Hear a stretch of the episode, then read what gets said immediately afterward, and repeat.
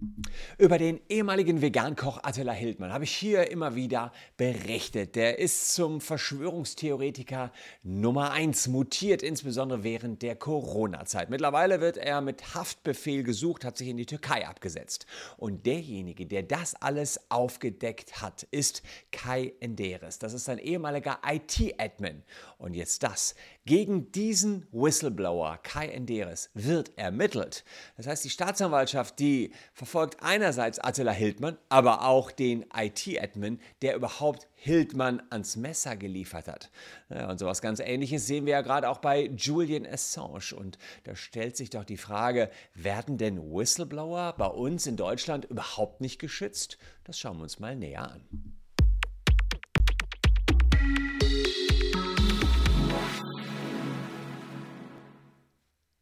Hallo, ich bin Christian Solmecke, Rechtsanwalt und Partner der Kölner Medienrechtskanzlei Wildeborger und Solmecke. Und wer Lust hat, äh, rechtlich immer up-to-date zu bleiben, für den lohnt sich ein Abo hier auf jeden Fall. Ihr könnt uns helfen auf dem Weg zu einer Million Abos. Ist noch ein bisschen was hin, aber jetzt knacken wir erstmal die 900.000. Das könnte in den nächsten zwei, drei Wochen wohl schon der Fall sein. Und dafür danke ich euch jetzt schon an dieser Stelle. Stelle. Über Attila Hildmann habe ich hier schon häufiger gesprochen. Er wird strafrechtlich verfolgt, unter anderem wegen Verwendung von Kennzeichen verfassungswidriger Organisationen, Beleidigung und Volksverhetzung. Er ist ja unser Verschwörungstheoretiker Nummer 1 direkt nach dem Wendler oder besser gesagt vor dem Wendler hat sich Ende 2020 in die Türkei abgesetzt. Dass gegen ihn ermittelt wird, alter Hut. Ich habe hier auch schon darüber berichtet, dass gegen eine Mitarbeiterin der Berliner Justiz ermittelt wird. Sie hatte interne Informationen an Hildmann weitergegeben, weil sie einen riesen Fan des Starkochs war und ich wollte, dass er ins Gefängnis kommt, auch alter Hut, Haken dran. Aber dass jetzt gegen den Whistleblower selbst, der das alles aufgedeckt hat, ermittelt wird, das ist wirklich neu und ein ziemlich heikles Thema. Denn wie wollen wir dann noch erreichen in Zukunft, dass jemand überhaupt Unrecht aufdeckt?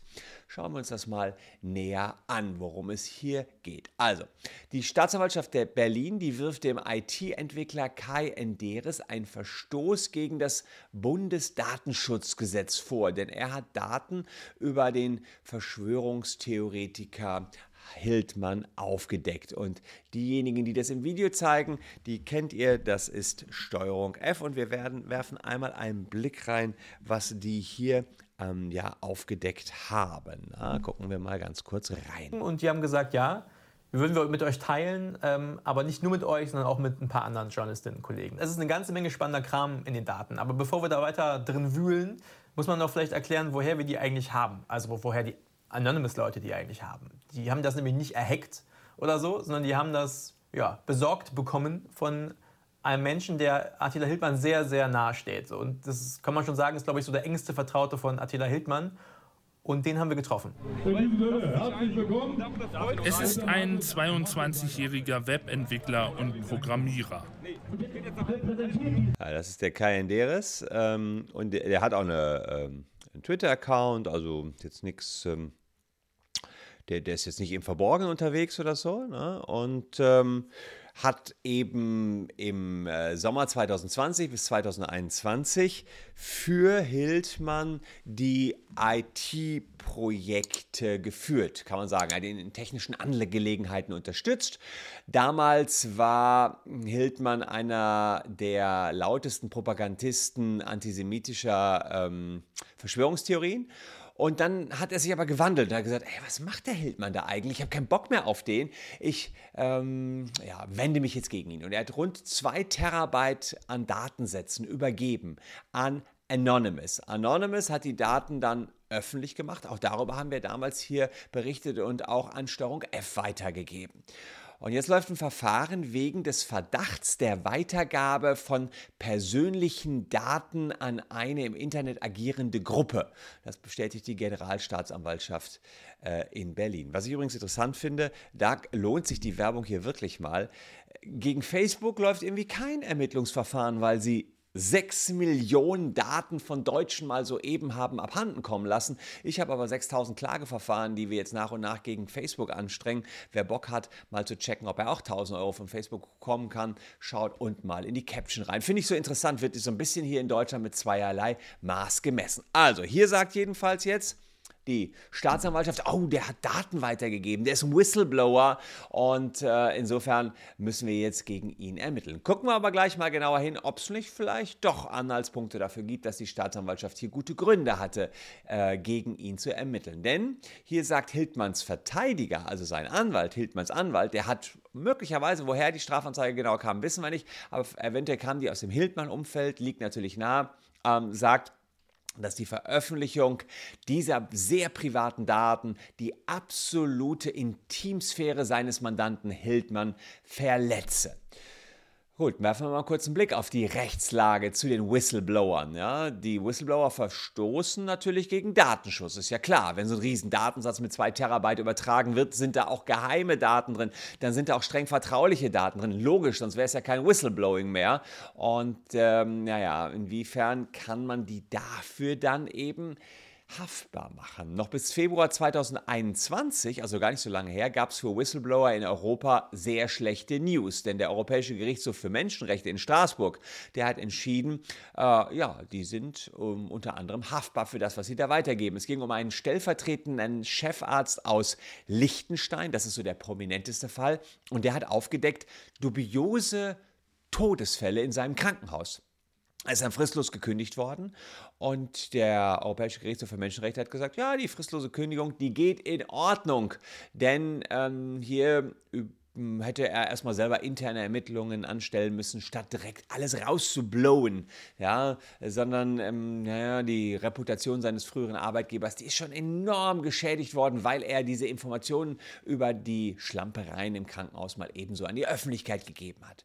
So, und wir sehen ja auch gerade bei Wikileaks Gründer Julian Assange, der soll vermutlich ausgeliefert werden an die USA und äh, da drohen ihm wirklich jahrzehntelange Haft. Äh, also nicht so cool. Die Engländer, ich meine, er sitzt in England gerade noch, äh, wollen ihn ausliefern an die USA. Wahrscheinlich hat das auch politische Gründe, dass England da als nicht mehr EU-Mitglied jetzt noch näher an die äh, USA ranrückt. Aber viele sehen das auch als den Untergang der Pressefreiheit. Wer traut sich noch, sowas zu veröffentlichen, wenn er dann nachher an die USA ausgeliefert wird? Die Bundesregierung in Deutschland schweigt zum Fall Julian Assange vehement. Also da sieht es gerade nicht so gut aus für Whistleblower. Andererseits muss man sagen, haben wir in der EU mittlerweile eine sogenannte Whistleblower-Richtlinie.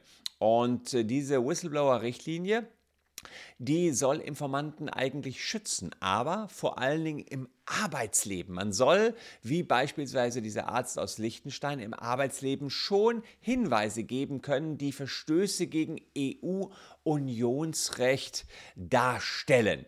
Das heißt, Mitarbeitende eines Unternehmens, aber auch Geschäftspartner, Lieferanten, andere Stakeholder im Unternehmen, die sollen vor Repressalien jeglicher Form geschützt werden, wenn sie Infos weitergeben. Und äh, das heißt, äh, keine Diskriminierung, keine Kündigung und äh, keine Schadenersatzansprüche. Außerdem sollen sie Rechte, sollen die Rechte und ähm, Pflichten aller Beteiligten festgelegt werden in dieser Whistleblower-Richtlinie Richtlinie der EU. Da sind sozusagen äh, auch noch weitere Personen des Unternehmens, die irgendwie in die Verstöße involviert waren, die dann möglicherweise auch noch betroffen sind, mit geregelt. Also grundsätzlich geregelt, sehr viel in dieser Richtlinie. Und die Richtlinie, die sollte eigentlich auch schon in deutsches Recht umgesetzt sein. Ihr wisst, Verordnungen, die von der EU kommen, sind unmittelbares Recht in Deutschland. Richtlinien müssen noch durch Gesetze umgesetzt werden. Das ist nun mal eine Richtlinie, keine Verordnung der EU. Also muss da noch ein Gesetz folgen. Dummerweise hat Deutschland es verschlammt, dieses Gesetz ja, umzusetzen. Hätte eigentlich schon letztes Jahr passieren müssen. Im Bundestag äh, wird immer noch weiter gestritten über dieses Hinweisgeberschutzgesetz. Also haben wir hier in Deutschland auch noch kein Hinweisgeberschutzgesetz, obwohl wir es eigentlich haben müssten. Aber was sagt uns das zum Fall Hildmann?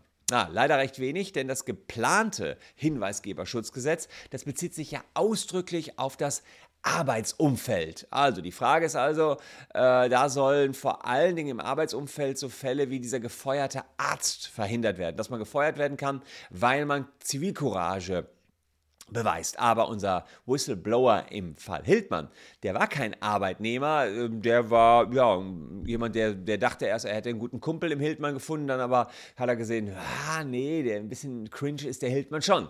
Und deswegen hat er sich deswegen von ihm abgewandt hat. Also, ähm, hier geht es dann eher darum, dass Enderes möglicherweise tatsächlich Datenschutzgesetze verletzt hat. Und dann schauen wir uns das mal an. Das äh, zum Beispiel 42 Bundesdatenschutzgesetz sagt hier eindeutig, naja, ähm, wer ähm, solche Rechte aus, dem, äh, aus den Gesetzen verletzt, aus den datenschutzrechtlichen Normen verletzt, der äh, kann tatsächlich bis zu zwei Jahre ins Gefängnis kommen. Ja, äh, da geht es darum, vor allen Dingen, dass man eine sogenannte Schädigungsabsicht hat. Ja, also man möchte jemanden schädigen und dann ähm, ist das tatsächlich eine Straftat. Und hier sieht man, Freistrafe bis zu drei Jahren wird bestraft, wer wissentlich nicht allgemein zugänglich Personen, einer großen Zahl von Personen, ohne hier zu berechtigt zu sein, einem Dritten übermittelt oder auf andere Weise zugänglich macht und hierbei gewerbsmäßig handelt. Also Gewerbsmäßig muss man natürlich mal schauen, ob er hier gewerbsmäßig war, eher nicht. Ja, aber insgesamt kann man sagen, ähm, hat man hier eine Straftat, die verwirklicht worden sein könnte. Und äh, das Einzige, was natürlich nicht strafbar gewesen wäre, wenn er die Sachen an die Polizei weitergegeben hätte. Also das will ich auch deutlich sagen. Also Whistleblower könnt ihr natürlich Daten an die Polizei weitergeben. Das ist euer gutes Recht. 158 Strafprozessordnung regelt, dass man Strafanzeige ähm, erstatten kann. Und ähm, insofern kann man hier ihn nicht dafür äh, haftbar machen, wenn er an die Polizei Daten weitergibt. Wohl aber, wenn er hier selbst ähm, ja, ein bisschen Polizei spielt und das Ganze öffentlich macht. Ja, das ist so ein bisschen die Problematik, die Whistleblower immer haben. In dem Moment, wo sie selber meinen ähm, zu entscheiden, was man mit den Daten macht, kann man schnell in die Haftung kommen. Ja, es gibt also auch noch weitere Informationen, wenn da also personenbezogen äh, ja, irgendwelche geheimen Fotos von Il Hildmann drauf waren, ist das auch ein Eindringen in die Intimsphäre. Also haben wir auch im Strafgesetzbuch noch weitere Normen, wegen derer sich der Kai Enderes jetzt alle verantworten muss. Die Frage ist natürlich, kann man das von einem Whistleblower verlangen? Kann man von ihm wirklich verlangen, dass er Daten eher an die Polizei gibt als an die Öffentlichkeit? Er versteht sich natürlich wie ein echter Whistleblower. Ich will, dass hier die Öffentlichkeit diskutiert. Die Staatsanwaltschaft, die jetzt gegen ihn ermittelt, sieht die Schädigungsabsicht, die stand aber im Vordergrund. Das heißt, er wollte nicht, dass das alles öffentlich wird, sondern ähm, er war innerlich so zerrissen, weil das, der Hildmann ja mal sein großer Kumpel und sein, vielleicht auch sein Vorbild war, dass er jetzt ihm richtig Schaden zufügen wollte. Das ist die aktuelle Sichtweise, deswegen wird gegen Kai Enderes ermittelt und deswegen kann er sich eben nicht auf äh, die Norm berufen, beispielsweise 158 Strafprozessordnung, dass man bei der Weitergabe an die Polizei nicht in die Haftung kommt. Ja, und wir schauen noch in eine äh, in eine Sequenz des Videos Steuerung F äh, rein. Da wird deutlich, dass es eher um diese Schädigung äh, geht als ums Aufdecken. Anonym. Uns haben sie Zugang zu Hildmanns persönlichen Daten gegeben. Wir zeigen euch nur Ausschnitte daraus, die wichtig sind. Keine ganz persönlichen Einblicke. Wir schützen nämlich auch Hildmanns Privatsphäre.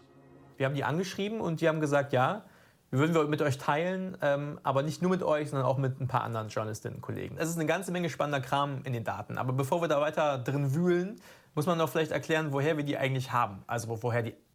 Ja, und da muss man sagen, ähm, Anonymous hat offenbar einen Teil der Daten dann auch wieder, weil sie haben zu viel bekommen, hat einen Teil der Daten zurückgenommen oder erstmal zurückbehalten und hat gesagt, wir machen nicht alles öffentlich. Wir sind der Meinung, ähm, zum jemanden einfach nur fertig machen und alles an die Öffentlichkeit bringen, was der sonst noch so gemacht hat, das geht nicht.